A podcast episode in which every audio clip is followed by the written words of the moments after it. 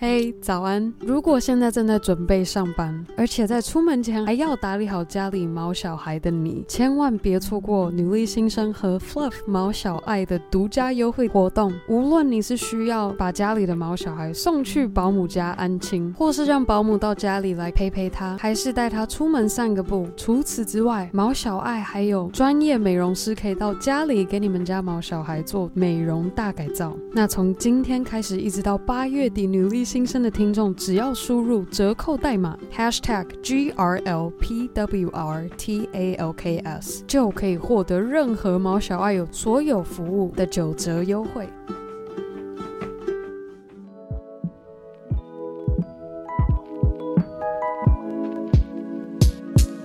嗨，欢迎收听 Girl Power Talks 女力新生，这是一个集结女力和支持女力梦想的访谈频道。我是节目主持人 Ann。今天的 Power Monday 分享，我想要和各位聊聊跨出舒适圈便能获得成功这句话可能会带给各位的迷思。那首先，我先来回答这个问题：只有跨出舒适圈才能成功吗？以我个人的观点，我觉得这个问题并没有个正确答案，更不是一个 yes or no 的问题。而我甚至觉得，当有人以是来回答这个问题时，就会产生大多数人有的迷思。那今天就是要和各位分享是。哪两个原因？我觉得这个问题并没有正确答案，而且更不是 yes or no 来回答它。当我们决定跨出舒适圈之后，一定会开始检视我跨出舒适圈后，我有没有满意。跨出这舒适圈后的表现，对吧？所以接下来，我觉得，当我们决定跨出舒适圈后，很重要的一点是，我们要能够明确地定义出跨出这个舒适圈的目的是什么，才不会因而在跨出舒适圈这个过程中错怪了自己。那我就以我个人经历来举例说明。二零一零年搬到美国德州生活时，其实是完全被迫从我的舒适圈中跨出非常大的一步。除此之外，还被我妈直接送进当地的普通高中，完全没有语言学校。所以其实刚搬到美国的第一年，我除了数学以外，其他科目的成绩其实都不是很好看。所以其实对当时的我而言，跨出这个舒适圈完完全全一点都不成功。我的成绩反而比之前在台湾还要糟糕。但也是因为当时长时间在舒适圈外的磨练，磨出了我想要在美国完成大学这样的目标定。溢出来，在一步一脚印的累积之下，才让我成功考上了德州州立的商学院。虽然最后因为签证的问题，让我没有办法达成这个目标，但也因为这一个机遇，让我在台湾走出了一个新的人生。那不知道刚刚以我这个个人故事分享，你有没有听到一个核心的关键，在于一开始被迫跨出这个舒适圈，没有设定一个目标，每八周的段考都因为我成绩拉不起来而感到非常的失落。当时的我每天都处在一个很想要搬回台湾的心境，有将近一年半的时间，直到后期我能够在这舒适圈以外找到一个明确的目标时，这个定义出来的目标便成为我在舒适圈以外的环境中坚持下去，最终也变成了我的舒适圈。所以这是第一个关键，你有没有明确的定义出跨出舒适圈的目标？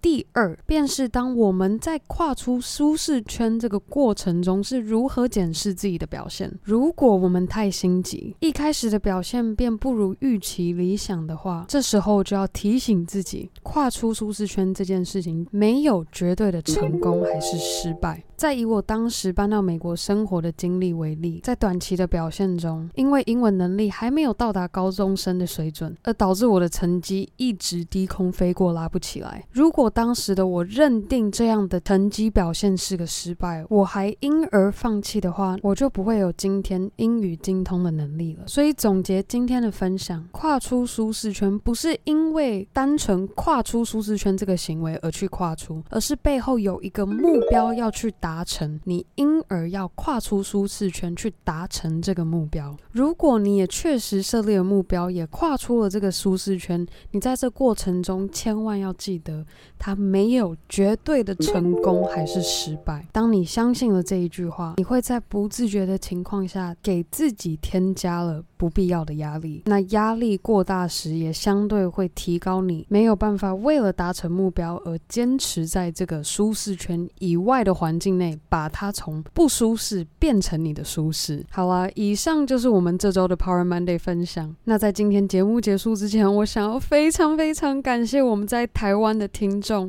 给女力新生的支持，让我们 Apple Podcast 在台湾区有累积到一百个评分了，我真的非常的开心，也非常非常感谢你们给 Girl Power Talks 女力新生的支持。那顺便来分享一则 Apple Podcast 上的留言，留言者是 Ann Lin 六六六。标题写到女性创业必听频道，内文写到每次听完都充满正能量，大推荐。如果正在收听的你也很喜欢 Girl Power Talks 女力新生，千万别忘记你也可以订阅、分享或是支持我们的节目，购买一件 Girl Power 的女力 T-shirt。那当然，更好的还可以和你的好姐妹们推荐这个节目，让我们一起分享女力精神。好啦，那我们这周五女力矮令的专访下集见喽，拜。